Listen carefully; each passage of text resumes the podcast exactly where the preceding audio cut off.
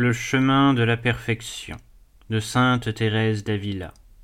Chapitre 17 De la nécessité de ce qui précède pour commencer à pratiquer l'oraison. Ne vous imaginez pas que tout cela soit beaucoup, je ne fais encore que préparer, comme on dit, les pièces du jeu sur la table. Vous m'avez demandé de vous exposer quel est le fondement de l'oraison. Pour moi, mes filles, bien que le Seigneur ne m'ait pas conduite par ce chemin, et sans doute je ne dois pas posséder le commencement même de ces vertus, je ne connais pas autre chose que ce que j'ai dit. Mais croyez-moi, celui qui ne sait pas disposer les pièces au jeu d'échecs jouera mal. S'il ne sait pas faire d'échecs, il ne saura pas faire maths.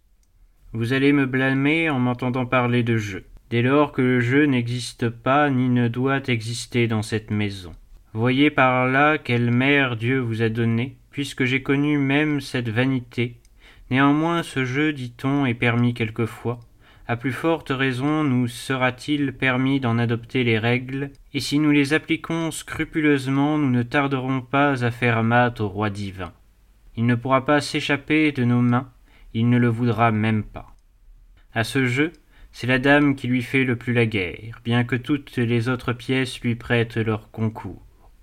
Eh bien, il n'y a pas de dame qui oblige le roi divin à se rendre comme l'humilité.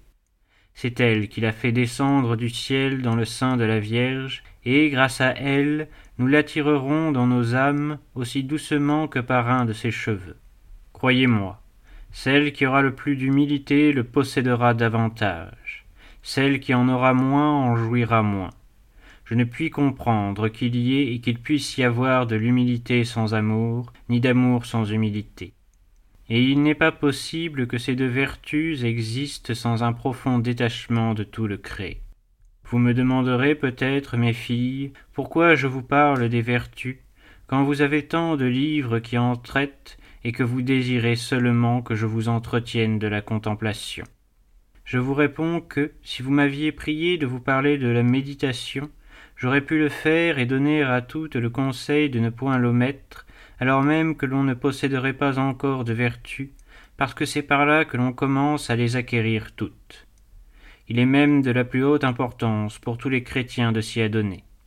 Il n'y a personne, si coupable qu'il soit, qui doive la négliger dès que Dieu lui inspire un tel bien.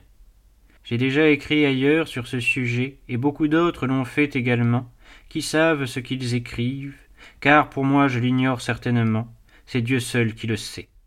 Quant à la contemplation, mes filles, c'est autre chose. Voici une erreur où l'on tombe généralement.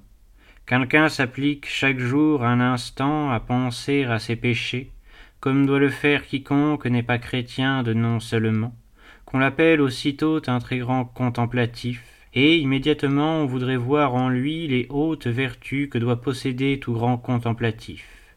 Il croit lui-même les posséder, mais il se trompe parce qu'il n'a pas su disposer à l'avance les pièces de son jeu.